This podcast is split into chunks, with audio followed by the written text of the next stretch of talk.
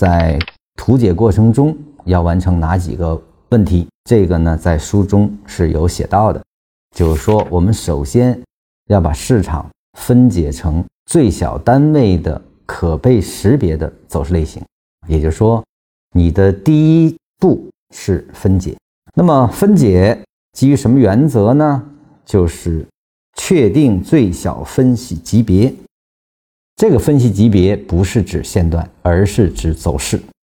只有走势，我们才能观察啊，在走势下，因为有模型，我们才能根据模型去来识别当下的走势在处于哪一段中啊。因为只有走势才能比较形象的来描述生住坏灭这几个过程啊，我们才能知道在哪些地方它处于哪一个走势的哪一段啊，来去确认拐折用的。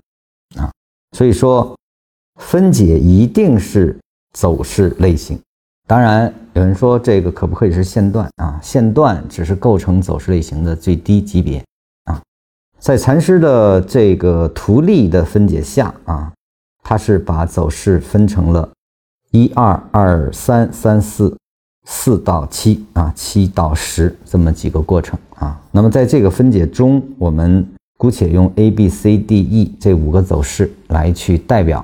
这五段运动啊，以及这五段运动之间的关系啊，我们在这个图解中，我们首先先说 A、B、C 上下上构成了一个中枢啊，而后呢，D 呢是对前面 A、B、C 构成中枢的离开段啊，那么 E 呢是对这个中枢的反抽，这样去分解，我们就大致知道目前的运动所处位置了。